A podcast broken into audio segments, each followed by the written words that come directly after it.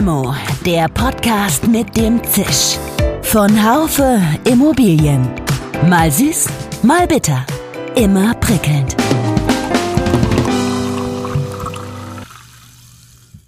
Herzlich willkommen, liebe Hörerinnen und Hörer, zu einer neuen Folge von Limo, dem Podcast für die Immobilienwirtschaft.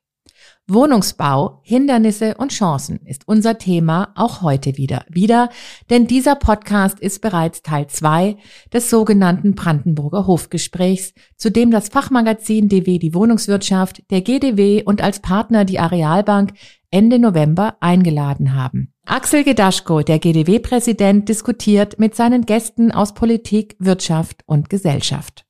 In Teil 1 ging es vor allem um die Hindernisse. Digitalisierung, Bürokratie, das Urteil aus Karlsruhe zur Schuldenbremse, Wohnraummangel versus Wohnraumnot. Für Jochen Klöskes, Vorstandsvorsitzender der Arealbank, Tim Oliver Müller, Hauptgeschäftsführer des Hauptverbands der deutschen Bauindustrie, Volker Leers, Verbandspräsident des VDW Saar e.V. sowie Sprecher der Geschäftsführung der SBT Immobiliengruppe und Sandra Weser, Vorsitzende des Ausschusses für Wohnen, Stadtentwicklung, Bauwesen und Kommunen, geht es heute um die Chancen. Die sind wahrlich rar gesät. Moderator der Runde Thomas Thumer, Mitglied der Chefredaktion des Fokus Magazins, stellt die Fragen, die genau darauf Antworten geben sollen. Heute hören Sie also Teil 2 des Brandenburger Hofgesprächs, wieder ungefiltert und ungekürzt. Steigen Sie also mit ein und freuen Sie sich auf eine weitere angeregte Diskussion der schlauen Köpfe. Auch diesmal geht es weit über den wohnungswirtschaftlichen Tellerrand hinaus. Der Bestand ist da und er ist wesentlich größer. Und die Frage ist, wie wirkt die Taxonomie auf den Bestand? Wir haben gesagt, für den Kauf kann es schwierig werden. Und das Drama ist eigentlich, in dem Moment, wo ich ein Bestandsgebäude kaufe, was in einem schlechten Zustand ist, ich will es aber in einen höheren Zustand bringen, kriege ich aber nicht das bessere Rating nach der Taxonomie, mhm. sondern ich kriege ein schlechtes. Und da ist ein riesen Webfehler in der EU-Taxonomie mhm. drin. Das heißt, das muss natürlich eigentlich berücksichtigt werden. Ich bin Iris Jachatz, Chefredakteurin des Magazins DW Die Wohnungswirtschaft und ich wünsche Ihnen an dieser Stelle viele wertvolle Informationen und Einblicke. Diese Podcast-Folge wird Ihnen präsentiert von der Arealbank, ein führender Anbieter von internationalen Finanzierungen, Softwareprodukten, digitalen Lösungen sowie Zahlungsverkehrsanwendungen in der Immobilienbranche. Ja, einen schönen guten Tag wünsche ich Ihnen allen. Mein Name ist Thomas Thuma. Ich bin Mitglied der Chefredaktion beim Fokus Magazin und ich begrüße Sie zum zweiten Teil des diesjährigen Brandenburger Hofgesprächs. Titel Wohnungsneubau, Hindernisse und Chancen für 2024. Unsere Gäste sind, da ist zunächst mal Sandra Weser, Betriebswirtin seit 2017 Bundestagsmitglied für die FDP und in dieser Funktion auch Vorsitzende des Bundestagsausschusses für Wohnen, Stadtentwicklung, Bauwesen und Kommunen. Als Spitzenkandidatin der FDP Rheinland-Pfalz geht sie nächstes Jahr außerdem in die Europawahl. Wir haben hier Tim Oliver Müller. Er ist Hauptgeschäftsführer des Hauptverbandes der deutschen Bauindustrie. Dort vertritt er rund 2000 Unternehmen, überwiegend aus dem Mittelstand. Seiner Branche geht es bislang gut, wenn auch nicht dem Segment Wohnungsbau. Deshalb richtet auch er mit wachsender Frequenz Appelle an Kanzler und Bauministerin. Außerdem begrüße ich Volker Leers, Verbandspräsident des VDW Saar und zugleich Sprecher der Geschäftsführung die SBT Immobiliengruppe, ein echter Praktiker, nicht nur verbandstechnisch versiert, sondern auch was das Geschäft in seinem benachbarten Ausland angeht. Ebenfalls ganz herzlich begrüßen darf ich Jochen Glöskes. Er ist Vorstandsvorsitzender der Arealbank, die sich selbst zu Recht als Hausbank der hiesigen Wohnungswirtschaft sieht. Herr Glöskes ist seit gut zwei Jahren Chef der in Wiesbaden ansässigen Areal und begleitet sie mit ruhiger Hand auch durch den Abschied von der Börse, den das Haus durch einen Eigentümerwechsel aktuell erfährt.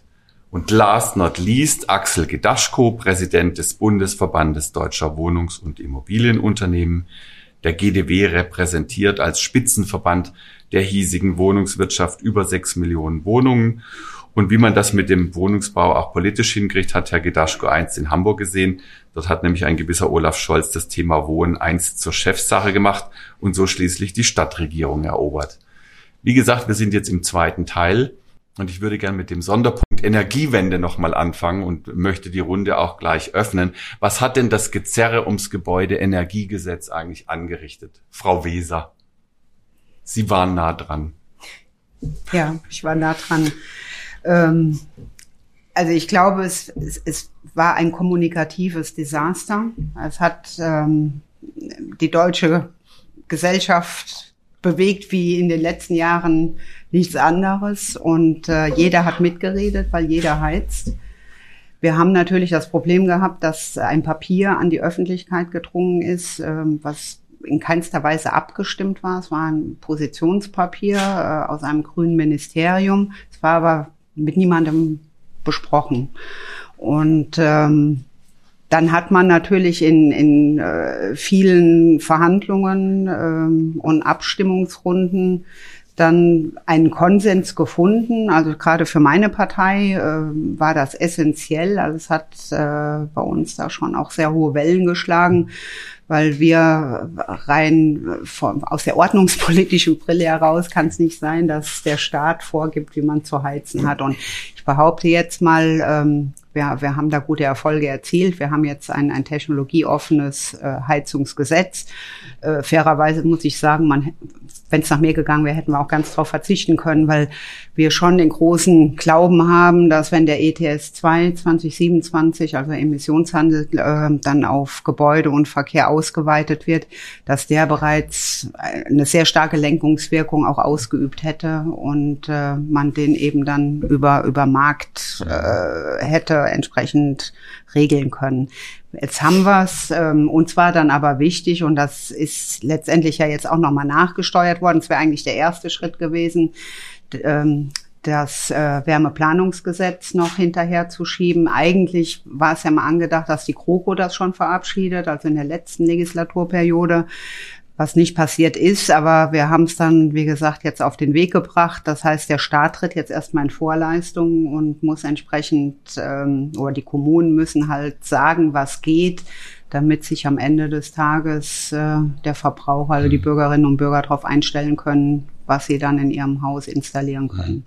Herr Klöskes des Bundesverfassungsgerichts äh, hat äh, der Regierung gerade erklärt, dass 60 Milliarden Euro nicht für den Klima äh, Fonds zweckentfremdet werden dürfen. Was bedeutet das denn für die Energiewende? Können wir uns die überhaupt noch leisten jetzt? Ich glaube, da werden natürlich jetzt nochmal Prioritäten gesetzt werden müssen, wie mit den äh, bestehenden Haushaltsmitteln dann auch sinnvoll umzugehen ist. Ähm, ich habe gestern erst äh, bei einer Veranstaltung hier in Berlin den Bundeskanzler gehört, ähm, der ähm, sagt, im Augenblick gibt es noch keine Ergebnisse dazu. Das war ja auch seiner Erklärung zu entnehmen. Es gibt den Willen, ähm, logischerweise auch weiterhin die Vorhaben umzusetzen, die die Regierung sich vorgenommen hat, aber die Töpfe müssen natürlich jetzt erstmal neu dargestellt werden. Ähm, ich glaube, nochmal auf das Thema Energiegesetz zurückzukommen, da habe ich so zwei Themen mitgenommen am, am Ende des Tages. Erstens, ein wichtiges Thema, keine Frage, aber es war schon ziemlich gehypt, das ganze Thema. Und ich habe dann gelegentlich ab und zu mal in kleineren Runden gesagt, ähm, naja, wenn das im Augenblick unser größtes Problem ist, nachdem wir aus einem Ukraine-Krieg kommen und einer Pandemie kommen, dann sage ich mal, scheint es uns ja gar nicht so schlecht zu gehen. Also ich fand dann schon einigermaßen übertrieben, welcher Hype das dann ausgelöst hat, anstatt über Lösungen nachzudenken. Aber ich glaube, die wichtige, ähm, die wichtige Lehre, die man daraus nehmen muss, und das gehört dann auch wiederum in das Thema Priorisierung von Maßnahmen für die Energiewende in der Zukunft. Wir müssen halt natürlich Dinge machen, die wirklich machbar sind. Die müssen, wir müssen die Bevölkerung mitnehmen und wir müssen uns halt damit abfinden, dass das halt kein Projekt der nächsten fünf Jahre, sondern eines der nächsten 15 bis 25 Jahre ist. Und äh, vor dem Hintergrund müssen da eben jetzt die richtigen Weichen gestellt werden. Möchte dazu noch jemand was sagen, sonst frage ich einfach weiter. ja, beim vielleicht zum Thema GEG nochmal. Ich glaube, äh, wir sprechen viel über diesen Unmut, der in der Bevölkerung ist. Und ich glaube, ein, ein großer Punkt war tatsächlich dann die Diskussion um das GEG. Ähm, und ist, man kann den Inhalt des GEG erstmal nehmen. Da waren natürlich unglaublich viele Befürchtungen. Und es ist ein riesen Stockfehler gemacht worden. Man hat ein Gesetz gedacht im Wirtschafts- und Klimaministerium und hat nicht gleichzeitig gedacht an die soziale Flankierung. Das haben wir dem damaligen Staatssekretär Patrick Reichen, ein großer Freund von mir, äh, immer gesagt, denken Sie an die soziale Flankierung. Jedes Mal, wenn wir uns mit ihm getroffen haben. Und äh, das Interessante ist daran, es gab bereits im Sommer vorher einen Gesetzentwurf und der war zirkulierte, der war besprochen worden und das, was nachher rauskam, war eigentlich genau das Gleiche. Das heißt, die haben da kaum einen Federstrich geändert. Ähm, und dass man eine Auswirkung nicht mitdenkt, wo jeder Bürger letztendlich betroffen ist, äh, wo sehr viele Rentner betroffen sind, die keine Kredite bekommen für so etwas, die nur ein Fragezeichen dann am Ende des Tages haben. Und das, das äh, begleitet wird von einer Diskussion, ähm, wo letztendlich auch das Bundesverfassungsgericht dafür sorgen, muss, sorgen musste, äh, dass der demokratische Prozess gewahrt wird. Und äh, ich glaube, viele Verbände und so auch wir fühlten uns komplett veräppelt, als es dann äh, tatsächlich noch aufgrund des Bundesverfassungsgerichtsurteils zu einer Anhörung kam. Das war aber eine echte Farce, weil nachdem wir am Freitagnachmittag um 15 Uhr in etwa den Gesetzentwurf bekommen hatten, fand am Montag die Anhörung statt. Unser ganzes Team hat das ganze Wochenende durchgearbeitet. Wir haben das ernst genommen und haben viele Vorschläge gemacht, um dieses Gesetz besser zu machen und andere Verbände genauso. Und wenn dann nach der Anhörung gesagt wird, unmittelbar, wir werden keinen Federstrich an diesem Gesetz ändern, dann merkt man, das ist nicht das, was einer Demokratie würdig ist als Prozess. Mhm. Und das strahlt ab und ähm, ob man es will oder nicht, das macht einfach sauer. Herr Leers. Vielleicht aus Sicht des Operateurs ähm, des Versuchs der Energiegesetzgebung, man muss es ja einen Versuch nennen, bis dorthin. Ähm, ich war über Silvester in Weißrussland, habe mir da die Dinge angeguckt, wie das so ist, wenn es kalt ist, wenn man sehr viele äh, Braunkohlebasierte äh, Energie produziert. Ähm, und wir wissen ja, was zum Jahreswechsel auch passiert ist in Bezug auf den Versuch der Energiegesetzgebung. Ich kam zurück ähm, am 2. Januar und habe sehr viel schlaflose Nächte verbreitet bei meinem Vorstandskollegen in unserer Gruppe, der für Planern und Bau zuständig ist. Denn der Entschluss war der, die politische Führung entscheidet wieder einmal nicht konsequent, schlüssig und umsetzungsreif, also machen wir als Operateure das, was notwendig ist. Und seit 1. Januar bauen wir unseren Neubaustandard nur noch mit 40 NH, Einsatz maximaler regenerativer Energien und zum Zeitpunkt Anfang des Jahres ohne Förderkulisse. Inzwischen ist ja nachgeliefert worden. Also auch das geht, ähm, wenn man die Dinge selber umsetzt und wenn man die Dinge selber entscheidet. Frau Weser, Sie sind ja in Europa noch nicht in Charge, das kommt noch dann. Ähm, aber was bedeutet denn in einer solchen Situation, die wir jetzt diskutieren, die geplante Gebäuderichtlinie, die die EU vorbereitet? Ja, also da äh, laufen ja momentan auch äh, heiße Verhandlungen. Nächste Woche äh, trifft man sich ja wieder und ähm, wünscht sich eigentlich einen Abschluss äh, der Verhandlungen, wobei ich da ehrlich gesagt äh, große Fragezeichen dran setze, weil ja doch in vielen Ländern gegen die EPBD, wie sie so schön heißt, also die, die Sanierungsrichtlinie aus Europa, ähm, große Bedenken herrschen, hat mehrere äh, pro, oder die, es gibt zwei Punkte, glaube ich, die da essentiell sind. Ist einmal das Thema äh, des Sanierungszwangs, wo sich ja wirklich auch alle gegen wehren, wo äh, Deutschland ja auch klar gesagt hat, es kann auch keinen individuellen Sanierungszwang geben. Man kann höchstens dann in Quartiersbetrachtungen äh, dieses Problem angehen. Das wie heißt, war ja dieser, dass die am schlechtesten oder im schlechtesten Zustand befindlichen Gebäude zuerst dann saniert werden müssen. Und der zweite Punkt ist, dass man diese Gebäudeklassen, die ähm, praktisch dann definiert werden, wo man anfangen soll, nicht gleichgezogen werden. Das heißt, die Gebäudeklassen in Deutschland entsprechen nicht den Gebäudeklassen in Holland oder in Spanien oder wie auch immer. Und wir haben hier im Vergleich zu anderen Ländern relativ immer noch gute äh, Immobilien. Die würden aber in die schlechteste fallen. In, in Holland wären sie, also bei uns in der schlechtesten Klasse wäre in Holland die Klasse C, also mittlere Klasse. Und diese Nichtvergleichbarkeit, macht's dann so unfair und äh, meiner Meinung nach auch nicht äh, für uns möglich, das mitzugehen. Also da muss auf jeden Fall nachgebessert werden, wenn überhaupt. Und ich glaube auch nicht daran, dass da nächste Woche eine Entscheidung fällt, die alle befriedigt. Also ich gehe davon aus, dass auf jeden Fall die Diskussionen noch weitergehen. Herr Müller, können Sie sich vorstellen, dass diese malerischen Bruchbuden in Florenz, Prag, Lissabon alle energetisch saniert werden in den nächsten Jahren? Jetzt kann man ja erstmal annehmen, dass alles, was Nachfragepotenzial der für die Bauwirtschaft äh, ist, für uns auch gut wäre. Ja, das heißt, das heißt, ein Sanierungszwang käme uns natürlich entgegen. Ja, man würde ähm, ganz, ganz viel Auftrag generieren. Auf der anderen Seite sind wir natürlich als Verband, aber auch als Branche irgendwie auch Teil der Gesellschaft. Und das, was Herr Gedaschko eben sagte mit der sozialen Komponente, ist natürlich vielen gar nicht aufzubürden. Auf der anderen Seite ist es auch ja bautechnischer und fast schon auch ökonomischer Nonsens zu sagen, wir versuchen die Gebäudeenergieeffizienz rein über eine Gebäudehülle zu erreichen. Denn ähm, das, was ähm, Herr Leers gerade sagte, es muss immer eine Mischung aus Gebäudehülle einerseits, guter Gebäudetechnik, aber dann auch einer vernünftigen Energiequelle andererseits sein, könnte am Ende oder wird hoffentlich am Ende dazu führen, dass wir Florenz nach wie vor in der Pracht sehen und wir weiterhin die Uffizien gehen können, jetzt nicht nur innen drin über die Bilder, sondern auch außen über das Gebäude freuen. Und da ist es auch, wenn wir nochmal auf das GEG schauen, da ist das Kind ja eigentlich schon ganz zu Beginn des GEGs in den, in den Brunnen gefallen, als es dann hieß, wir müssen alles auf EH40 dämmen auf Teufel komm raus, ähm, was einfach ähm, mit Blick auf Kostenallokation gar keinen Sinn macht. Ne? Der eingesetzte Euro ab dem Standard EH70 hat einfach einen immer weiter abnehmenden Klimaeffekt. Mhm.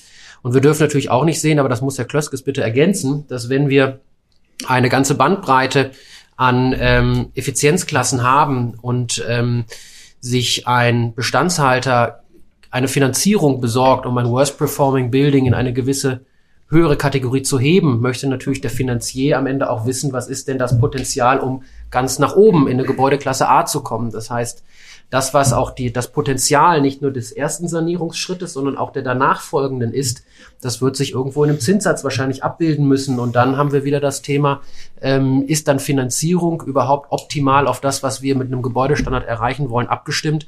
Und das sind einfach Implikationen, die bei diesem Gesetz meines Erachtens noch nicht so stark mitgetragen hat. Und ja, wie wir das in Deutschland, Frau Witzer, Sie sagten das eben schon, wir haben ja immer so das Problem, dass wir nicht nur ein Gold-Plating, also das Erfüllen der EU-Standards mit 100 Prozent, sondern meistens ein Platin-Plating haben, dass wir das 150-prozentig erreichen wollen. Das hat dann dazu geführt, wie Sie sagten, dass wir noch unterschiedliche Standards innerhalb der Gebäudeklassen in Europa haben. Und das ist für Deutschland wieder besonders schwierig. Ja. Herr Klöskes, möchten Sie das noch ergänzen, wie Nein, Herr Müller schon Mut kann dem, kann dem wirklich äh, voll zupflichten, was, was Herr Müller gesagt hat. Also in der Tat, das beschäftigt uns Banken natürlich auch, weil wir ja auch ähm, die Ziele bekommen und Teil schon haben, natürlich äh, unsere Finanzierungsportfolien immer grüner zu machen. Ähm, auch wir ähm, überlegen manchmal noch, was sind die richtigen Maßstäbe, was sind so die richtigen ähm, Taxonomieansätze dafür. Das stellt uns auch vor große Herausforderungen. Ähm, in der gewerblichen Immobilienfinanzierung bei uns zum Beispiel haben wir mittlerweile ähm, fast ein Viertel des Portfolio, was Portfolios, was in einer Art äh, zertifiziert ist, dass es unserem sogenannten ähm, Green Finance Framework entspricht, den wir wiederum mit einer externen Agentur festgelegt haben. Wir sind als Banken natürlich auch extrem äh, vorsichtig, weil äh, das Greenwashing, ähm, ähm, die Greenwashing-Gefahr laut natürlich allenthalben dabei, denn wir machen natürlich grüne Kredite, um sie dann auch grün rezufinanzieren am Ende. Das muss halt schon dann auch ein insgesamt passender ähm, Rahmen und ein gutes System sein. Aber der Trend geht genau in die Richtung. Am Ende, glaube ich, in zehn Jahren wird es für bestimmte Objekte einfach schlichtweg gar keine Finanzierung mehr geben. Ähm, und das ist auch keine Frage der Preisdifferenzierung. Ich glaube, da wird es ein Cluster von Gebäuden geben, die Banken schlichtweg gar nicht mehr finanzieren können. Und bei anderen wird es sicherlich ähm, dann auch Pricing-Unterschiede geben. Im Augenblick glaube ich aber, wenn ich das als Arealbank sehe, kommt da der Druck eher tatsächlich von den, ähm, von den Kunden selber, weil unsere Kunden gerade im Bereich Büro, Hotel, Logistik, aber auch ähm, in, in anderen Segmenten, ähm, die haben natürlich von ihren Investoren, von ihren Mietern, von ihrem Umfeld den Druck im Grunde genommen natürlich schon grünere Produkte zur Verfügung zu stellen dabei.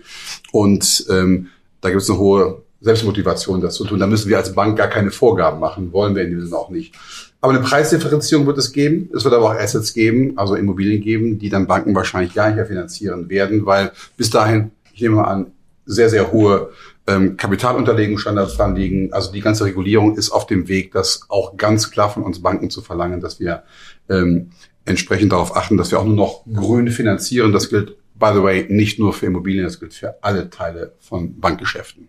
Und wenn ich das noch kurz noch ergänzen darf, das ist nämlich ganz, ganz zentral, sowohl für Unternehmen wie von Herrn Leers als auch für die von meinen Mitgliedern, dass ähm, diese Unternehmensfinanzierungsseite auch in dieses grüne, in Green Finance einfließen ja. wird. Und das betrifft nicht nur auch laut Taxonomie die großen Unternehmen, sondern am Ende auch die kleinsten. Das heißt, auch wenn der kleine Handwerkerbetrieb aus Wuppertal künftig eine, eine höhere Avallinie, also den, den Kredit zur Zwischenfinanzierung möchte, wird da die Stadtsparkasse wahrscheinlich nachfragen, wie sieht denn der Nachhaltigkeitsbericht aus? Wie sieht denn das aus, was du baust? Also wie ist dein Endprodukt und was ist der Impact dieses Endproduktes auf die Gesellschaft, auf den Klimaschutz. Und deswegen hat gerade das Thema Finanzierung einen unglaublichen Drive und wird nicht nur das Thema Gebäude und, und Portfolio, Immobilienportfolio verändern, sondern am Ende auch die Unternehmen und wie sich die Unternehmen aufstellen. Und da sind viele noch gar nicht äh, in dem Bewusstsein, dass das tatsächlich schon Realität ist. Ja, und aber wenn ich das mal ergänzen darf, ich meine, wir dürfen natürlich bei, bei all diesen Vorgaben auch nicht den Mittelstand äh, außen vor lassen, die wahrscheinlich große Probleme haben werden, das alleine äh, bürokratisch äh, stemmen zu können. Und ich denke jetzt auch mal an die vielen Einfamilienhäuser, ähm, die vielleicht äh, von, von jungen Leuten übernommen werden in einem schlechten Zustand, aber ja durchaus dann irgendwann auch mal in einen guten Zustand kommen, weil man über die Jahre, wie es gerade geht, mal renoviert, wenn das dann auch nicht mehr möglich ist, dass ich dafür einen Kredit bekomme. Ähm, ehrlich gesagt, damit werden wir nicht mehr Wohnraum schaffen in mhm. Deutschland. Und vor allem Vorsicht an der Bahnsteigkante, ähm, was Sie beide sagen. 40 NH, wir zertifizieren auch Gold seit Januar. So eine Folgewirkung. Ja. Du siehst mir das nach, dass wir nicht bei NAVO sind. Doch. Weil wir müssen international unterwegs sein. Sehr gut. Ähm, aber, dann, aber, dann, aber dann können wir, dann können wir in den, dann können wir in den Zentren, wo wir bauen, die Miete um 50 Cent erhöhen. Ja. Von 13,50 auf 14 Euro. Aber wo sollen denn unsere Bestandsmitglieder um die Kurve kommen? Vorsicht an der Bahnsteigkante, Sie sagten es ja gerade. Wo sollen denn unsere sechs Millionen Wohnungen im Bestand um die Kurve kommen mit der Aufgabe, mit den Auflagen? Ja, und wie gesagt, die Zinsen sind die eine Sache. Das andere ist zunehmend einfach auch die Betriebskosten. Ja, also die Nebenkosten der Miete, die halt auch immens gestiegen sind und die auch in Zukunft, glaube ich, nicht wirklich irgendwie sinken werden. Und insofern, ich glaube, Verbräuche zu senken, effizienter zu werden, die Cashflows aus den Objekten zu optimieren, das ist die Aufgabe, die vor allen liegt dabei, ja. Und da gucken die Banken natürlich auch drauf, neben der Tatsache, ob, ob Objekte halt zertifiziert sind ähm, und ähm, sonstigen ähm, grünen Regularien entspricht dabei. Es geht am Ende des Tages auch darum, ähm, wie so eine Mietrendite ausschaut, und zwar nach Nebenkosten, nach Betriebskosten. Und die zu optimieren, ist eine wichtige Sache. Herr Gedaschko. Ähm, wir sprechen über die Taxonomie und äh, man guckt immer drauf, wenn man neu baut. Aber äh, der Bestand ist da und er ist wesentlich größer. Und die Frage ist, wie wirkt die Taxonomie mhm. auf den Bestand? Wir haben gesagt, für den Kauf kann es schwierig werden. Ähm, und das Drama ist eigentlich, in dem Moment, wo ich ein Bestandsgebäude kaufe, was in einem schlechten Zustand ist, ich will es aber in einen höheren Zustand bringen, kriege ich aber nicht das bessere äh, Rating nach der Taxonomie, mhm. sondern ich kriege ein schlechtes. Und da ist ein riesen Webfehler mhm. in der EU-Taxonomie mhm. drin. Das heißt, das muss natürlich eigentlich berücksichtigt werden. Dieser Zielzustand, den ich dann mit diesem Geld, was ich hole, ähm, erwerbe. Vielleicht noch ein Stichwort äh, EPBD, Europäische Gebäuderichtlinie. Ich bin fast froh, äh, dass nach dem GEG die deutsche Berichterstattung über die EPPD nicht ähnlich intensiv und nahe dran ist am Gesetzgebungsverfahren. Denn was da abgeht, wenn man das wirklich eins zu eins jeden Tag berichten würde, würde diese Nation ein zweites Mal in Unruhe stürzen. Mhm. Und zwar zu Recht und noch viel mehr. Unruhe weil, oder Chaos? Chaos. Weil da geht es um viel, viel mehr Geld noch als beim GEG. Und dieses Gewürge, ich muss es wirklich so nennen, äh, wo wir schon einen Status glaubten erreicht zu haben, dass die Vernunft doch siegt, dass man Zwangssanierung nicht macht, dass man irrationale Pläne nicht tatsächlich als Gesetz dann verabschiedet. Das alles hat sich, wir haben noch mit der Kommission jetzt gerade jüngst gesprochen, fuhren äh, gut gelaunt wieder weg es hat sich wieder vollkommen umgekehrt. Es wird über Minimum Energy Performance Standards geredet. Das bedeutet nichts anderes, als dass durch die Hintertür wieder jedes Einzelhaus betrachtet wird, dass es zu dann tatsächlich eine Art Zwangssanierung kommen würde, dass es keinen Quartiersansatz gäbe. Das heißt, man wählt im Moment wieder den maximal teuersten Ansatz. Deutschland im Moment enthält sich, gibt kein Votum ab. Die Niederländer dagegen, die Schweden dagegen, die Osteuropäer dagegen. Wir haben einen Brandbrief an den Bundeskanzler geschickt, äh, damit Deutschland dort eine eindeutige Stellungnahme abgibt, nämlich in dem Sinne, wie sich die Regierung ja auch schon geäußert hat. Und Aber das verwundert uns. Das ja, nee, aber nee, das, nee, nee, es ist ja, ich meine, wir haben eben drüber gesprochen, drei Koalitionspartner und wenn wenn man sich nicht einig ist, dann muss man sich enthalten und ähm, ja, Denksportaufgabe, wie es jetzt zustande kommt. Ja, ja? also das ist ähm, und ich sage nur mal noch eins: Ökodesign-Richtlinie. Mhm. Ja, äh, das ist ja eigentlich noch eins on top dann, mhm. ja, weil dann und und da sehe ich tatsächlich das Problem. Da geht es ja um die ähm, Energieeffizienz beim Heizen. Also wenn der Wirkungsgrad, der darf dann nur noch 115 Prozent sein 115 Prozent ist meines Wissens de facto nur die Wärmepumpe. Das heißt, dann käme die Wärmepumpe durch die Hintertüre wieder rein. Mhm. Also auch da, äh, wie Sie so schön sagten, Vorsicht bei der Schornsteinkante. Äh, das sind alles Sachen. Wir haben jetzt hier in Deutschland nationales Recht stark umkämpft durchgesetzt, aber es kann nicht sein, äh, ähnlich, äh, ich sage jetzt noch ein Reizwort, Lieferkettengesetz. Es kann jetzt nicht sein, äh, dass über, über Europa dann äh, noch verschärfte Regelungen reinkommen. Einen Sonderfall würde ich gern mit Ihnen noch diskutieren. Da geht es um René Benko, der zuletzt für, da lacht hier schon die Runde, für viel Furore gesorgt hat, weil natürlich mittlerweile sehr viele Prestigebauten halbfertig rumstehen. Ich weiß das aus Hamburg mit dem Elbtower, aber es geht ja auch um viele Arbeitsplätze bei Galeria Karstadt Kaufhof. Wie nehmen Sie alle, die Frage geht wirklich an alle, den, den Fall wahr? Was bedeutet der auch für Ihre Branche? Herr Gedasch, wollen Sie mal anfangen? Ja, also äh, ich, ich sag mal so, wir sind keine Projektentwickler, insofern könnten wir uns entspannt zurücklehnen, aber es ist natürlich ein, in, in den Augen der Öffentlichkeit ein absolutes Senkblei. Und es gibt Kollateralschäden, es gibt Auftragnehmer, äh, die auf einmal dastehen äh, und nicht wissen, was wird. Und wenn wir mal René Benko so als Platzhalter nehmen für die Situation, dann sehen wir, dass es Menschen gibt, die haben Anzahlung geleistet für ihre Eigentumswohnung äh, und der Bauträger ist in Insolvenz und die Anzahlung ist, äh, ist das mal zu einem Gutteil futsch, weil in der Regel mehr angezahlt wird, als Bautfortschritt da ist. Und davon gibt es nicht ganz wenige Situationen. Wir haben städtebauliche Situationen. Ähm, ich fahre fast jedes Wochenende an der jetzigen, ich will nicht von Bauruine reden, das ist ja eine Bauhoffnungsfeld, was dort steht. Äh, man hofft dann irgendwie auf den großen Kühne, der dort äh, einschreitet. Aber es ist halt einerseits ein Symbolbild äh, für, ich sag's mal, auch verzockt. Das muss man schon einfach sagen. Das ist bitter, weil die meisten Investoren sind eben anders drauf. Aber darüber wird nicht berichtet. Und ähm, dass dann gleichgesetzt wird derjenige, der in Insolvenz geht, auch wenn er ganz ordentlich gearbeitet hat, weil die Umstände ganz anders sind. Er wird gleichgesetzt mit einem René Benko, ähm, einem, ich sag's mal, auch Stück weit Paradiesvogel. Und das ist dann einfach ungerecht. Und äh, wenn man dann sagt, wer sich verzockt, der hat halt Pech gehabt. Das ist so ein bisschen das Bild, was sich jetzt in der Öffentlichkeit festsetzt. Man muss deutlich sagen, die Situation ist anders, sie ist extrem ernst, sie ist, aus, sie ist deshalb äh, so ernst, dass auch Menschen, die sich vernünftig verhalten, in massive Schwierigkeiten kommen und wie gesagt, nicht in einen Topf werfen. Was zeigt der Fall Benko? Herr Leers. Der Fall Benko zeigt mir alles richtig gemacht in den letzten 30 Jahren.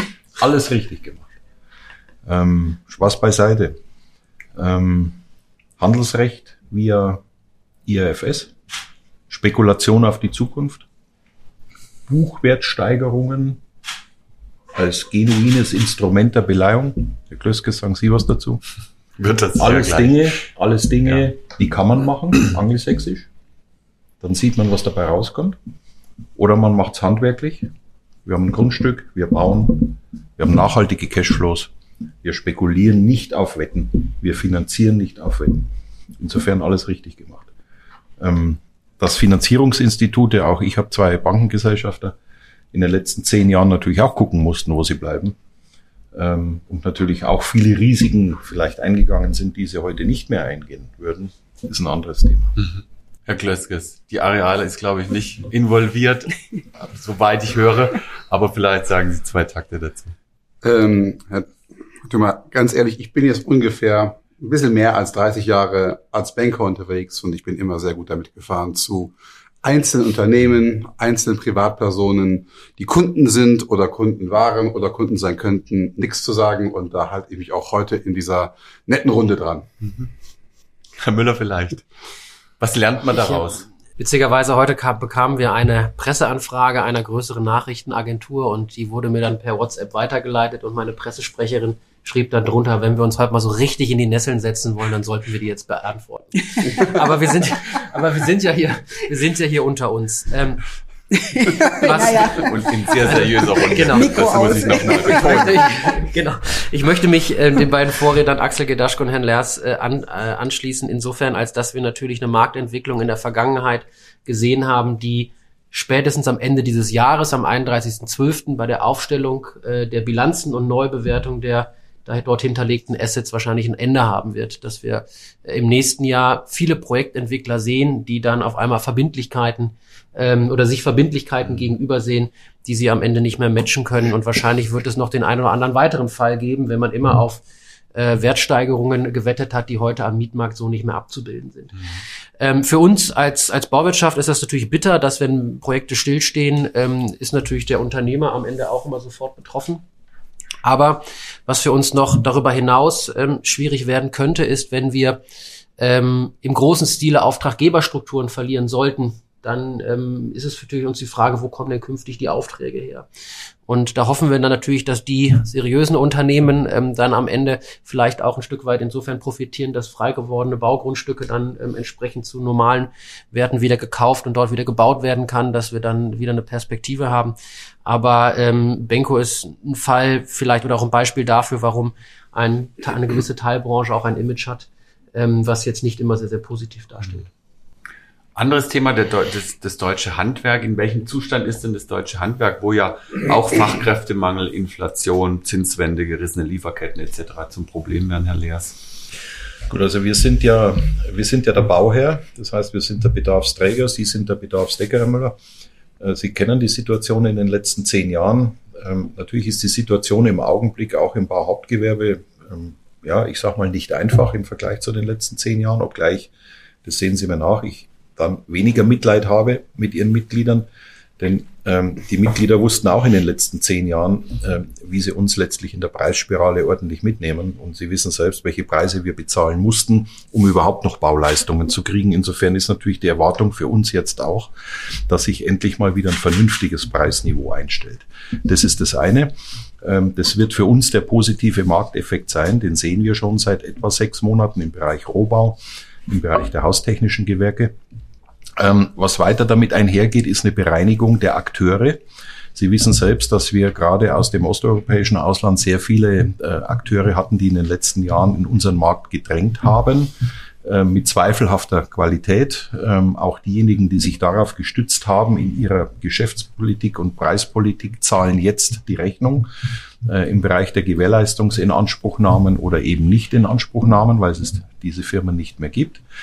Ähm, ein ähm, äh, Tropfen Wasser in den Wein. Ähm, ich gehe nicht davon aus, äh, wie Sie gerade ausgeführt haben, dass ähm, das Rohstoffgut Grund und Boden, das habe ich auch seit 94 bis heute kein einziges Mal erlebt.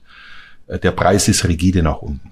Ähm, der Grund und Boden ist ein endlicher Rohstoff, den wir haben, schon alleine aufgrund der Fläche, aufgrund des Bauplanungsrechts etc. Und äh, ich werde äh, in, in, in diesem Monat bis zum Jahresende noch etwa für 150 Millionen Projektvolumen einkaufen. Äh, ich stelle nicht fest, äh, dass der Wert des Grund und Bodens sich nach unten reduziert. Und ich gehe nicht davon aus, dass das auch in Zukunft stattfinden wird, aus den eben genannten Gründen. Insofern kommt es eben darauf an, wie wir jetzt einen neuen Gleichgewichtspreis finden, damit wir seriös, wie Sie sagen, auch künftig weiter agieren können. Wir haben derzeit rund 1000 Wohnungen in der Planung und die werden wir auch in den Bau führen. Und da brauchen wir Ihre Mitgliedsunternehmen. Völlig klar. Vielleicht um, um sofort darauf einzugehen zum Thema Preisentwicklung. Also wir kommen aus einer ähm, Entwicklung von vor etwa 20 Jahren, auch in der, in der Baukrise, wo wir ähm, Unternehmen am Markt gesehen haben, zuhauf, die unter der Kostendeckungsgrenze angeboten haben. Das lag einfach aufgrund einer wahnsinnigen Überkapazität, die sich nach dem großen Bauaufschwung ähm, nach der Wiedervereinigung abrupt ähm, ähm, dann erledigt hat. Wir haben etwa die Hälfte der Kapazitäten von etwa 1,5 Millionen auf 750.000 Beschäftigte verloren.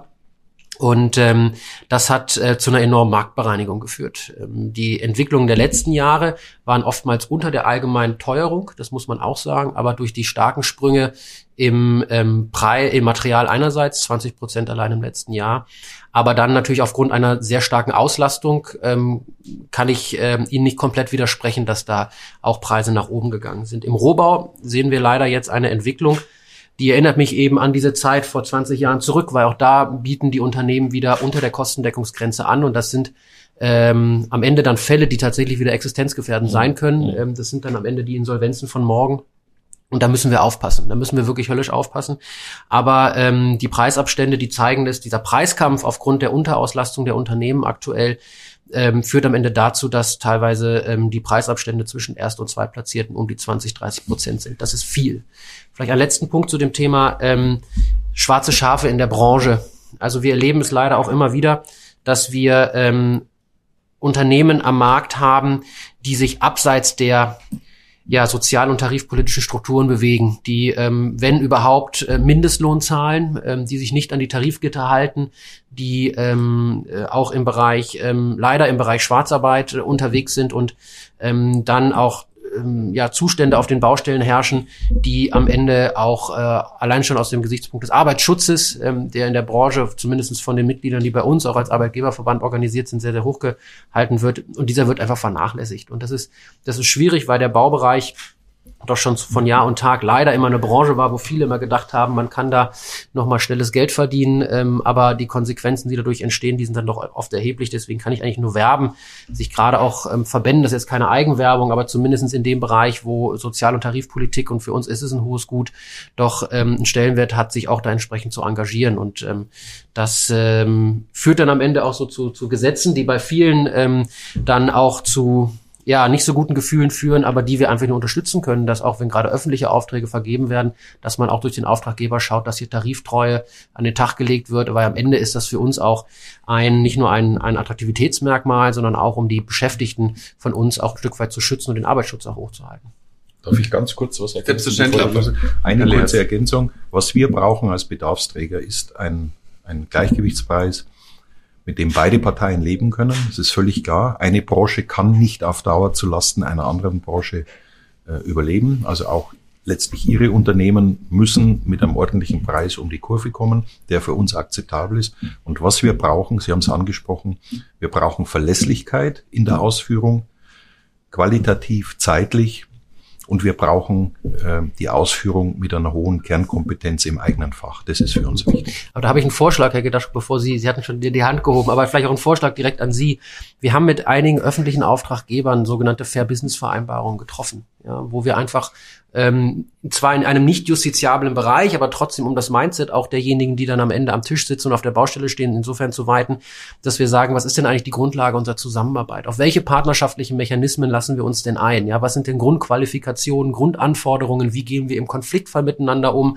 Haben wir sofort den Weg zur ähm, normalen äh, Gerichtsbarkeit oder haben wir ein Conflict Resolution Board oder haben wir andere außergerichtliche Streitbeilegungsmechanismen, ähm, Adjudikation, ähm, ähm, Moderation? Es gibt ja ganz, ganz viel. Also also ich biete das gerne an, das auch mit der Wohnungswirtschaft ähm, sich da hinzusetzen und genau eine solche, solche Vereinbarung zu treffen, weil ich habe die Erfahrung gemacht, dass das gerade bei unseren Mitgliedern und auch bei denjenigen auf der Auftraggeberseite, mit denen wir das verhandelt haben, noch mal eine ganz andere Art von Mindset doch auch auf die Baustelle gebracht hat. Und wir wären gerne dazu bereit. Und Herr Gedaschko, vielleicht haben wir da auch schon einen weiteren Schritt in unserer guten Zusammenarbeit, die wir schon neue Bündnisse. Also ähm, ich habe das ganze Thema mal erlebt äh, als zuständiger Bausenator in Hamburg. Da ging es um den Bau der Hafen City U-Bahn und es ging um den Bau der Elbphilharmonie. Und wir haben in beiden Fällen tatsächlich Verhandlungsteams komplett austauschen müssen, weil man kann sich nicht vorstellen, wie das dann im Einzelfall eskaliert und das funktioniert dann am Ende überhaupt nicht mehr. Dann wird gar nicht mehr gebaut. Also insofern ist das mit Sicherheit ein sinnvoller Vorschlag, einen Mechanismus zu haben, der dann natürlich auch funktionieren muss, wenn die Zeiten wieder andere werden. Ähm, die Entwicklung, über äh, Herr Thuma, die Sie angesprochen haben, die fängt jetzt erst an. Das muss man auch dazu sagen. Ähm, wenn wir die, den Absturz äh, der Auftragslage nehmen, dann wird es so sein, dass wir Mitte 24 dann die wirkliche Realität sehen, die dann allerdings nicht aufhört. Äh, unsere jüngsten Umfrageergebnisse sind so, dass wir in 24 nochmal minus 20 Prozent äh, der Investitionsleistung haben. Ich habe das gelesen, Sie werden, haben sogar angekündigt, über zwei Drittel der GDW-Wohnungsunternehmen werden in den kommenden beiden Jahren nach gegenwärtiger Lage überhaupt keine Wohnungen mehr bauen. Genau. Genau. Das heißt also, die Dramatik wird am Markt erst noch ankommen. Wir sind wirklich am Anfang. Im Moment wird das noch abgebaut, fertig gebaut, was man in der Pipeline hat. Aber viele Unternehmen sagen, wir würden an unserem Zielpublikum einfach vorbeibauen und dann werden wir uns unterhalten müssen. Wir tun es ja schon. Sie tun es über Kurzarbeiterregel, äh, wie man das, was man normalerweise Winter Kurzarbeitszeit nennt, wie man das dann anders länger gestalten kann und die Menschen hält, ja. Frau Weser, was erwarten Sie sich von der zweiten Ampelhalbzeit, wo Sie ja wahrscheinlich noch eine Weile in der Regierung mitsitzen? Ja, also ich meine, wir haben ja die Probleme, glaube ich, alle annähernd schon diskutiert und, und analysiert und jetzt geht's ins Handeln. Und ich glaube, am Ende des Tages muss halt einfach wieder interessant werden zu bauen. Ja, und ähm, da, da spielen die Baukosten ein Thema, also dass, dass im Prinzip der Investor auch zu vernünftigen äh, Preisen und Bedingungen wieder bauen kann, genauso wie der Privatmann natürlich auch. Finanzierung spielt eine Rolle. Gut, das können wir jetzt nicht so beeinflussen, aber wir können schon die Baukosten beeinflussen. Und wir haben ja, ich habe da seit Anfang des Jahres ja auch immer gebetsmühlenartig gesagt, wir müssen äh, von dem EH 40 Standard runter. Ich meine, das ist ja jetzt gekommen, dass wir beim EH 55 sind. Der war ja eigentlich nie richtig eingeführt, sollte er erst eingeführt worden, ist ja dann durch die Hintertür über die Förderung im Prinzip zum Standard geworden, aber das ist ein, ein kleiner Schritt. Digitalisierung ist ein Thema, ähm, aber das ist die Frage, ob das überhaupt in dieser Zeit dann greift. Also ich glaube, dass wir erst in, in ein bis zwei Jahren überhaupt äh, die Verbesserungen sehen und ähm, Baugesetzbuch entschlacken, äh, den 246e äh, auf, auf die Strecke bringen. Also sagen wir mal regulatorisch bestimmte Dinge einfach äh, auf den Weg bringen jetzt. Am Ende des Tages werden wir ähm, die Welt da auch nicht retten. Wir können versuchen, die Schleusen da zu lösen, zu öffnen, wo es geht. Am Ende des Tages ähm, sind wir, glaube ich, schon ziemlich im Tief der, im Tal der, der Tränen und, es wird wahrscheinlich auch noch ein paar Monate dauern, aber wir, kommen ja auch irgendwann mal wieder raus. Dann werden wir diese Marktbereinigungen haben, ähm, die, die nicht schön sind, aber vielleicht dann tatsächlich, vielleicht dann auch wieder für die Zukunft eine bessere Startrampe geben. Es ist halt einfach im Moment nicht, nicht schön. Aber was wir machen können von, von bautechnischer Seite oder von politischer Seite her, das haben wir jetzt auf, auf der Rampe. Den Baupakt wollen wir entsprechend, also den Deutschlandpakt, wo äh, die Länder ja dann auch äh, Zugeständnisse gemacht haben, zu vereinfachen, zu sagen, wir gehen jetzt äh, an, an äh, Typenstandardisierung ran. Äh, also es sind halt immer wieder nur kleine Puzzlesteine, aber alles in allem ist es vielleicht dann doch nochmal äh, ein großer Stein oder ein großes Puzzle, was ein bisschen hilft zumindest. Und dann müssen ja. sich die, die Player entsprechend auch, äh, was sie ja offensichtlich jetzt schon angesprochen haben, sich auch ein Stück weit äh, zusammenfinden. Ich glaube, es ist ein Zusammenspiel von allen. Wie schaffen wir denn jetzt günstigen Wohnraum, Herr Also, alles das, was Frau Weser gesagt hat, ist wichtig. Aber ich teile auch Ihre Einschätzung. Vieles davon wird in der Wirkung leider einfach, weil es so ist, Zeit brauchen. Mhm. Und äh, das ist das Dumme, dass wir jetzt genau aber in die Zeit kommen, wo die Aufträge nicht mehr da sind. Das heißt, äh, da haben wir ein Gap. Und äh, das ist der Punkt, wo wir sagen, äh, wir müssen versuchen, obwohl wir natürlich jetzt die Auswirkungen des Bundesverfassungsgerichtsurteils sehen, das irgendwie zu überbrücken. So und ähm, wir haben heute Morgen noch eine andere Runde gehabt und da hat Herr Klöskes auch äh, ein nicht ganz unbedeutendes Unternehmen gefragt, wann können Sie denn wieder bauen, bei welchem Zinssatz angesichts der Baukosten, die wir jetzt mhm. haben und ab welchem Zinssatz sagt er 1,8. Das ist das, wo dann die Zielgruppe wieder überhaupt anspringt. Hm. Ähm, und das bedeutet, die 1,8, die werden wir natürlich die nächsten zwei Jahre, ich sag's mal so, wahrscheinlich, ja, Kugel und Glas und so, werden wir wahrscheinlich nicht sehen. Ob wir sie überhaupt jemals wiedersehen, ist dann die Frage. Und äh, ob dann eine Einkommensentwicklung das vielleicht wieder äh, covert, das könnte sein. Ähm, aber um jetzt den Absturz abzumildern und nachher überhaupt noch Kapazitäten zu haben, wenn es dann wieder Richtung normal läuft, müssen wir sehen, ähm, dass wir über Zinsförderung nachdenken. Ähm, und wir glauben, dass man über eine Eigenkapitalstärkung der KfW haushaltsneutral, also nicht schuldenbremsenfeindlich, da etwas tun könnte. Und äh, wir denken nach äh, nicht über ein allgemeines Zinssenkungsprogramm, das wäre, glaube ich, der Bevölkerung nicht vermittelbar, sondern was doppelt gekappt ist, auf der einen Seite die Baukosten begrenzt, die Flächen begrenzt und nachher auch, was die Mieten anbelangt, dass es wirklich eins zu eins weitergegeben wird. Wir sind dort im Gespräch äh, mit der KfW, ähm, die das für durchaus interessant hält, aber natürlich sagt, sie bräuchten dann eine Kapitalstärkung durch den Bund. Hm. Auf diese Art und Weise wäre es möglich, 60, 70.000 WE ähm, bezahlbar, weil das, es geht ja nicht nur um die Erhaltung von Kapazität, dass die eine Seite, die Menschen brauchen Wohnung, das ist der eigentliche Zweck, äh, dann da auch noch etwas Hoffnung zu geben und nicht sozusagen den doppelten Absturz erleben, äh, nachher äh, Insolvenzen, Arbeitslosigkeit auf der einen Seite und äh, trotzdem keine Wohnung auf der anderen Seite. Ich würde auch gerne nochmal den, den Praktiker Leas und den Finanzmann äh, Glöskes fragen, was muss denn, was kann getan werden jetzt aus Ihrer Sicht? Also im Kern kann ich das nur unterstreichen, was Axel Gedaschko sagte. Mhm. Wir brauchen jetzt ein Portfolio von Maßnahmen. Ähm, eine Maßnahme alleine wird keine Wirkung entfalten.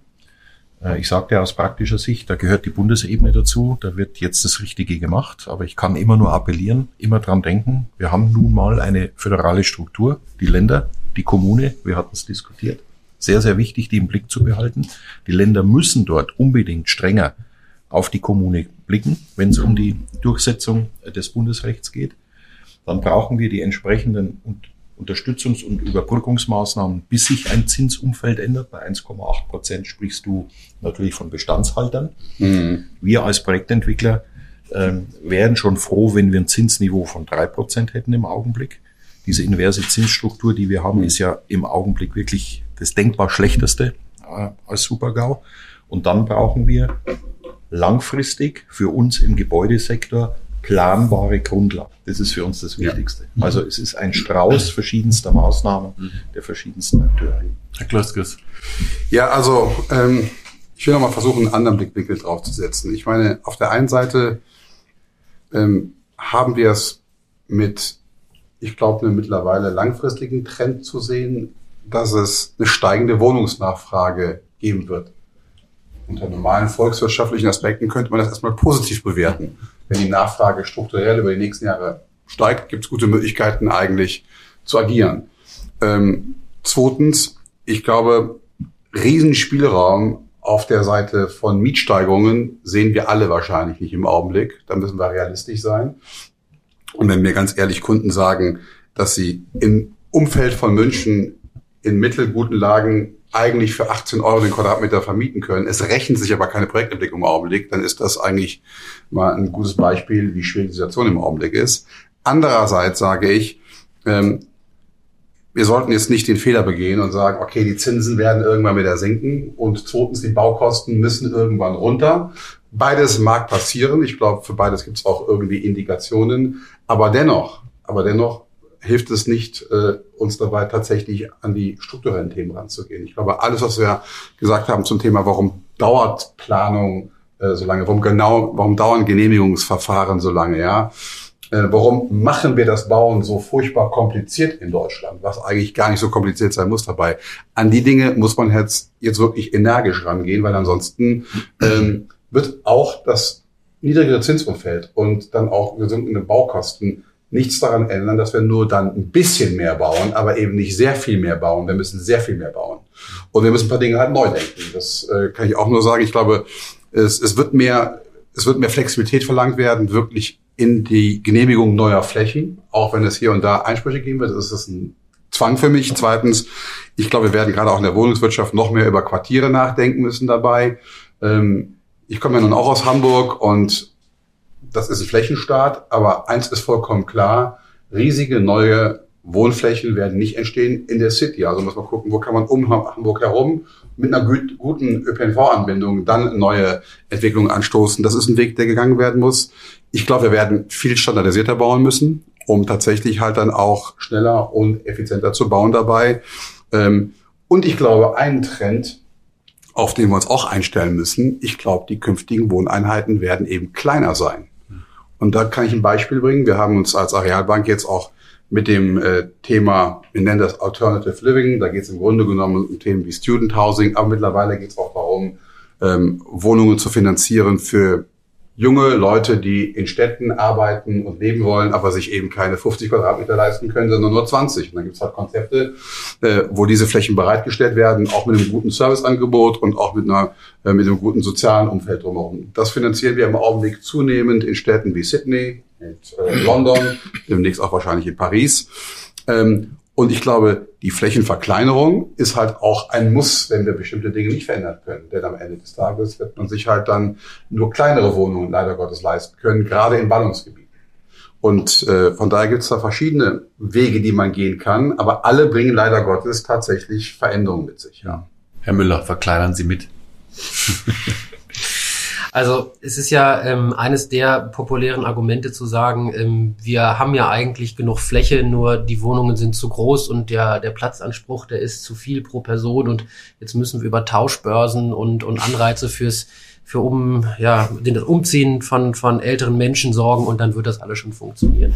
Wenn man sich diese Tauschbörsen anschaut, ist eigentlich der das Interesse an größeren Wohnungen weitaus größer und höher als an kleineren Wohnungen. Das ist, ja. das ist völliger völliger Quatsch. Und was auch eine Illusion ist, einfach zu sagen, ähm, wir haben doch eigentlich genug ähm, Wohnraum in Gesamtdeutschland und wir müssen doch, weil wir in einigen Bereichen ja auch Leerstand haben, aber jetzt ist ähm, weder ein Land noch eine Gesellschaft ein statisches Gebilde. Die Menschen bewegen sich. Wir haben Migration in innen und außerhalb vom Land und ähm, wir haben einfach einen Zuzug in die Städte. Das ist so. Berlin hat letztes Jahr, ähm, ich glaube, 75.000 äh, Menschen an Nettozuzug gehabt, aber nur 15.000 Wohnungen. Also wird auch da äh, ja. ist kein Weg dran vorbeigehen, auch neu zu bauen. Also zu sagen, ähm, ohne Neubau geht's, äh, das ist vollkommener Quatsch. Und was auch Quatsch ist, zu sagen, das machen wir alles mit ähm, Dachgeschossausbau und Aufstockungen und Nachverdichtung.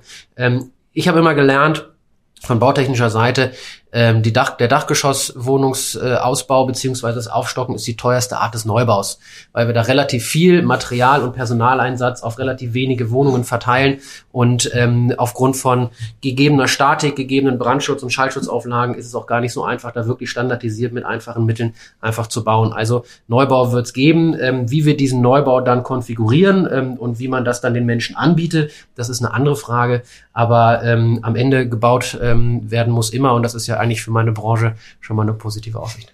Frau Weser, wir sind ja schon in der Zielgeraden, aber ich muss doch noch mal fragen, was erwarten Sie sich von 2024? Naja, ich erwarte, dass wir jetzt all die äh, Dinge, die wir angedacht haben, die auch äh, über Baugipfel etc. mit allen Playern auf den Weg gebracht wurden, dass die halt auch umgesetzt werden. Wir ähm, sind von der Zeitschiene so dass bis Ende des Jahres beziehungsweise bis Anfang nächsten Jahres entsprechende Gesetzentwürfe kommen. Das heißt, dass es doch jetzt relativ äh, schnell bereitgestellt wird, eben die die Handwerkszeuge, Instrumente da an den äh, an die Hand zu geben, um um schneller bauen zu können. Aber ich erwarte mir halt einfach auch, dass wir pragmatisch ähm, uns das Thema Baukosten nochmal anschauen wenn ich jetzt ein paar Wünsche hätte, würde ich sagen, äh, man könnte vielleicht auch mal über die Nebenkosten nachdenken. Notarkosten, die an, an Immobilienpreise gekoppelt sind oder Maklergebühren etc., mache ich mich wahrscheinlich jetzt nicht beliebt, aber es wäre ja auch durchaus ein, ein Ansatzpunkt, wo man mal drüber nachdenken könnte, ob man da die Preise ein Stück weit nach unten bekommt. Steuerliche Abschreibung ist ein Thema. Also ich würde mir zum Beispiel wünschen, äh, wir haben aktuell das Wachstumschancengesetz blockiert im Bundesrat. Da hängen die 6% AFA drin für ähm, Neubauten. Also auch das ähm, muss kommen. Also es kann nicht sein, dass die Bundesländer äh, jetzt diese, dieses Instrument blockieren. Also da herrscht, glaube ich, auch noch mal ein bisschen Diskussionsbedarf. Das sind alles Dinge, die, die, die ich glaube, die wir jetzt relativ schnell ähm, oder hoffentlich relativ schnell umgesetzt bekommen. Eine Frage vielleicht nochmal an alle, weil ich hatte den Eindruck ähm, bei dem. Ein, ein ja, Punkt, wenn ich das gerade, Entschuldigung, ich will jetzt nicht, ähm, aber bei der Diskussion gerade in der vorherigen Runde, dass wir in den, in den Ballungsgebieten mehr äh, bauen müssen, gehe ich komplett mit. Ich glaube aber trotzdem, ich komme selber aus dem ländlichen Raum, ich glaube trotzdem, dass wir den ländlichen Raum nicht abhängen dürfen. Also es mhm. kann nicht sein, dass man sich jetzt nur fokussiert auf die großen Städte und Infrastrukturausbauten und, und entsprechende Unterstützung für den ländlichen Raum äh, hinten anstellt. Es muss irgendwie beides gedacht werden. Ich muss auch, glaube ich, einfach akzeptieren, wenn ich in der Großstadt leben möchte, dass ich aber vielleicht nicht die gleichen ähm, großzügigen Voraussetzungen habe, die ich dann eben im ländlichen Raum habe. Dafür habe ich dann äh, aus dem ländlichen Raum vielleicht eine etwas längere Anfahrt. Aber nochmal ähm, jetzt irgendwie zu sagen, wir konzentrieren uns nur noch auf die Städte, würde ich mal sagen, ist ein absolutes No-Go. Mhm. Eines, was mir noch aufgefallen ist, ist beim Thema Wärmepumpe hatte ich den Eindruck, man sieht da mal, Politik kann Industrien beflügeln, es kann aber im Gegensatz auch dazu sie an den Rand des Ruins treiben. Wird es eigentlich für, für Ihre Branchen, da lacht Herr Müller schon, wird es für Ihre Branchen kurzatmiger, das ganze Gewerbe? Naja, wenn wir äh, die ganze Geschichte GEG sehen, ja absolut. Und ähm, ich war eingeladen bei einem Wärmepumpenhersteller. Äh, der Termin äh, war lange gemacht. Und äh, wir wurden verkauft. Wir, nee. Ich sage dazu nichts. Wir sind dann äh, durch die Werkshallen gegangen, riesige Werkshallen, wo mit Millionen Aufwand die gesamte Produktion umgestellt wurde auf Wärmepumpe. Und es war kein einziger Mensch zu sehen in der Produktion, weil der, das ganze Wärmepumpengeschäft komplett eingebrochen war ja. durch diese Situation. Und das zeigt natürlich, also äh, man kann Unternehmen, die nicht äh, sehr stark sind, durch solche Politik tatsächlich äh, um die Ecke bringen. Mhm. Wenn ich da kurz was zu sagen darf, ähm, ja, Planbarkeit ist, glaube ich, ein Riesenthema. Und wenn Politik derart stark eingreift in den Markt, dann muss man auch mit den Unternehmen sprechen und, und skalieren, was auch entsprechend dann auch auf die Unternehmer zukommt. Ich erwarte aber auch, und das hat jetzt nichts mit der Baubranche zu tun, aber wenn man mal einen Blick in die Immobilienbranche legt, dass wenn irgendwas nicht geht, dass sowas auch ganz klar kommuniziert wird. Ich erinnere mich jetzt nur mal an den Dieselgate. Ja, da sind Versprechungen gemacht worden, die eigentlich nie zu halten waren. Und man hat die Politik dann schon auch in dem Glauben gelassen, es wird irgendwie schon gehen. Und dann habe ich, ich glaube, also da sind irgendwie beide Seiten gefragt. Mhm. Noch Stimmen zu dem Thema. Ich sagte ja eingangs, Anspruch ist, politisch geführt zu werden mit Voraussicht und Vorausschau. Wenn das nicht stattfindet, muss man sich selber führen. Deswegen sage ich, äh, wir bauen ähm, einen Standard, der weit von dem entfernt ist, der jetzt bundespolitisch geregelt ist. Wir bauen regenerativ mit Alternativen und nehmen das vorweg, was wir eigentlich erwarten. Natürlich ein Stück weit eine Wette für die Zukunft, das gebe ich zu, aber ich glaube, da kann man nichts falsch machen an der Stelle. Mhm. Herr Müller? Zahlengewitter. Minus zehn Prozent Umsatz, Einbußen Januar bis September im Wohnungsbau. Minus 25 Prozent äh, im Auftragseingang. Minus 30 Prozent in den Baugenehmigungen. Das wird sich fortziehen. Und es kommt mir nach wie vor ähm, also ich verstehe es nicht, wie man eine Branche, die ähm, in den vergangenen Jahren, ich sagte das schon an anderer Stelle, als Konjunkturstütze wirklich da war und das Bruttoinlandsprodukt, die Gesamtproduktion hochgehalten hat, ähm, mehr oder minder versucht mit Minimaßnahmen, die nur mittelfristig oder langfristig wirken werden, ähm, zu stützen. Eigentlich im Umkehrschluss, die Unternehmer denken, sie werden im Stich gelassen. Und ähm, das ist etwas, was ich nicht verstehe. Und hier warten wir nach wie vor, auch nach einem Kanzlergipfel und mehrmaligen Treffen danach, immer noch auf ein deutliches Zeichen, trotz Bundesverfassungsgerichtsurteil, trotz Haushaltsklemme. Man kann eine solche Branche mit, wie gesagt, 12 Prozent Bruttoinlandsprodukt, knapp einer Million Beschäftigten einfach nicht so abfertigen. Ergänzung, ja. wären Sie und wären wir die Automobilbranche, hätten wir längst eine Abwrackprämie. Längst. Und drei Gipfel oder vier. Ja, Gipfel brauchen wir gar nicht so viel. Stimmt, ja. Hauptsache, wir kriegen eine gute Lösung. Aber ich glaube folgendes, Sie fragten ja 2024, äh, wenn jetzt in 2024 nicht genau das passiert, was äh, Müller eben gerade angesprochen hat, dann ist es zu spät. In 24 wird es passieren. In 24 kommt das genau alles auf die Erde, was an negativen Entwicklungen vorhersehbar ist. Und jetzt wäre noch die Chance, das Allerschlimmste zu verhindern. Es ist schon Schlimmes eingetreten, aber das Allerschlimmste zu verhindern. Und wir vergessen immer eines, es gibt Menschen, die brauchen Händering Wohnung. Wir haben ja mit Ihrer These angefangen, ähm, Herr Gedaschko, dass das ja einen großen sozialen Sprengstoff auch liefert. Ne? Was ist denn Ihre Prophezeiung jetzt für die Landtagswahlen im nächsten Jahr, beziehungsweise Bundestagswahl 25? Das ist zwar noch eine Weile hin, aber ich habe den Eindruck, da macht sich einer Sorgen oder da machen sich wahrscheinlich mehrere hier am Tisch Sorgen. Es gibt eine Untersuchung, eine aktuelle des Rheingold-Instituts. Und die kommt äh, zu dem Ergebnis, dass sich eine massive Verschiebung hin zu einer, extre einer extremen, ein Staatspessimismus äh, breit macht, wenn man äh, die, ich sag mal, die Ängstlichen und die wirklich Staatshasser zusammenfasst, dann sind wir bei 40 Prozent. Das ist das äh, Potenzial für die Extremen. Und äh, ich mag mir nicht ausmalen, wie unsere Republik aussieht, äh, wenn die AfD beispielsweise äh, in den ostdeutschen Bundesländern die stärkste Fraktion ist. Ähm, wenn eine Sarah Wagenknecht vielleicht dann noch in Begleitung auftritt, vielleicht dann noch weiter in äh, bürgerlichen Rändern abfischt. Also ich glaube, wenn ich so in meinem Bekanntenkreis umherschaue, viele machen sich Gedanken wirklich, äh, wie unser Land in zwei Jahren aussieht, wenn das alles so kommt, wie es sich jetzt andeutet. Mit Blick auf die Uhr würde ich sagen, äh, ganz herzlichen Dank für die Runde. Ähm, ich glaube, wir sind jetzt so in etwa bei einer Stunde auch wieder angelangt. Ich fand es höchst inspirierend. Ich danke allen Beteiligten und wünsche noch einen schönen Tag. Vielen herzlichen Dank. Dankeschön. Danke. Liebe Hörerinnen und Hörer, ich fasse die Diskussion unseres zweiten Teils des Brandenburger Hofgesprächs für Sie zusammen. Das Thema ist Wohnungsbau, Hindernisse und Chancen. Doch die Chancen, um die es heute vorrangig gehen sollte, muss man wahrlich suchen. Das Gebäudeenergiegesetz machte den Anfang. Ein, wie Frau Weser anmerkte, kommunikatives Desaster. Aber immerhin gibt es jetzt ein technologieoffenes Heizungsgesetz. Eine Chance? Nun ja, Jochen Klöskes findet es wichtiger, tatsächlich über Lösungen nachzudenken. Wir müssen Dinge machen, die machbar sind, sagt er. Und das nicht nur morgen, sondern angelegt auf 15 bis 25 Jahre. Nächstes Thema. Die Gebäuderichtlinie. Die Akteure sind sich einig. Kein Sanierungszwang auch nicht durch die Hintertür. Einigkeit also auch bei der Sanierungsrichtlinie in Europa. Gut, dass die Diskussion darüber von der Öffentlichkeit nicht oder weniger begleitet wird. Axel Gedaschko bezeichnet diese als Gewürge.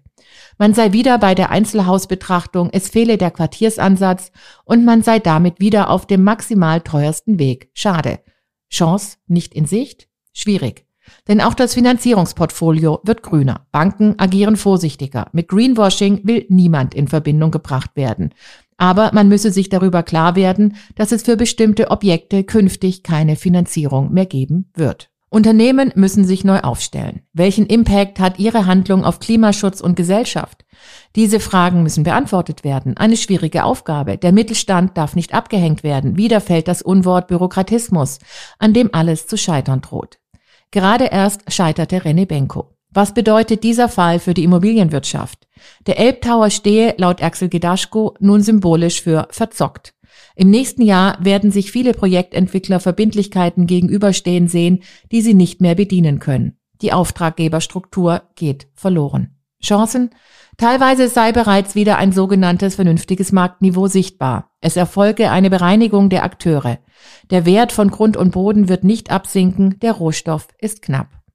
Der Absturz der Auftragslage sei erst ab Mitte 2024 sichtbar. Die ganze Dramatik ist noch gar nicht im Markt angekommen. Politisch geht es jetzt ins Handeln. Es muss einfach wieder interessant werden zu bauen, so Sandra Weser.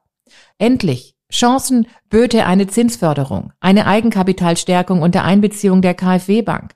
Es braucht ein Portfolio an Maßnahmen, einzelne reichen nicht aus. Planbare Grundlagen sind die Voraussetzung für den Erfolg.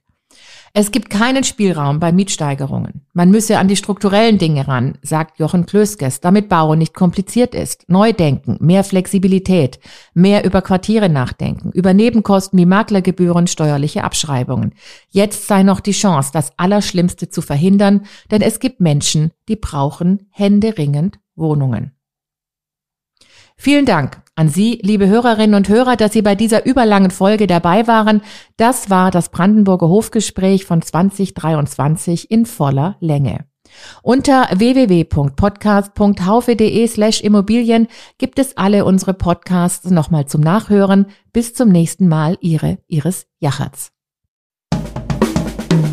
Schön, dass Sie dabei waren. Bis zur nächsten Folge von Limo, dem Podcast mit dem Zisch von Haufe Immobilien. Um keine Folge zu verpassen, abonnieren Sie doch einfach den Podcast in Ihrer Podcast-App.